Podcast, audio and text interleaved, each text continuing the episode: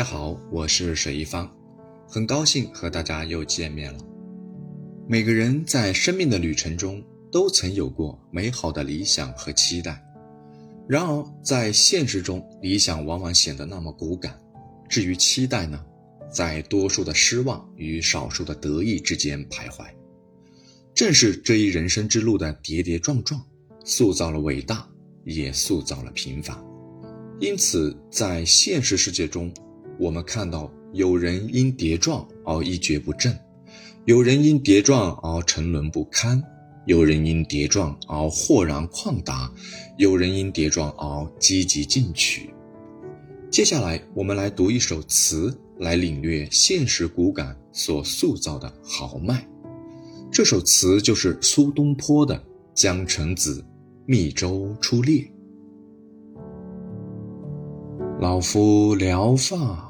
少年狂，左牵黄，右擎苍，锦帽貂裘，千骑卷平冈。为报倾城随太守，亲射虎，看孙郎。酒酣胸胆尚开张，鬓微霜，又何妨？时节云中，何日遣冯唐？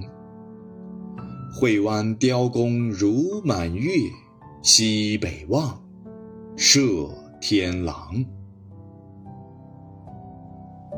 老夫聊发少年狂，出手就不凡。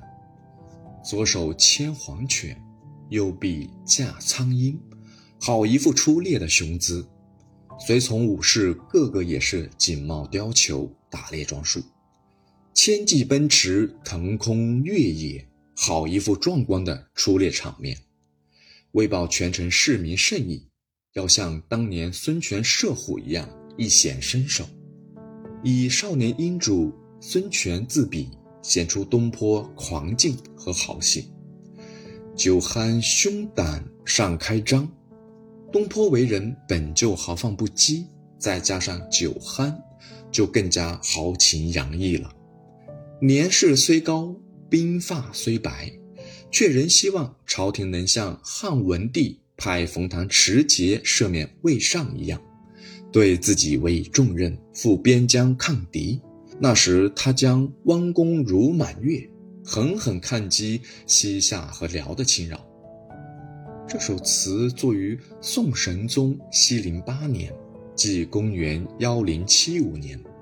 当时东坡三十八岁，在密州（今山东诸城）任知州，政治处境并不好。一次偶然的围猎活动，激发了他少年时期就有的立志报国的豪情，因而创作了此词。这首词是东坡豪放词代表作之一，词中写出猎之行，更写兴国安邦之志，从行动和心理两方面来表现他宝刀未老、志在千里的英风与豪气。东坡这首《江城子》在词的发展史上有着里程碑的意义。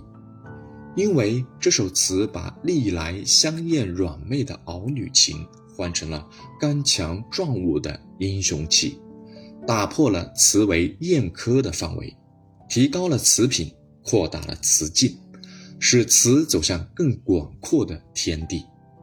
词至东坡，其体始尊，从此词与诗并驾齐驱的地位逐渐得到了确认，同时。这也是宋人较早抒发爱国情怀的一首豪放词，在题材和意境方面都具有开拓意义。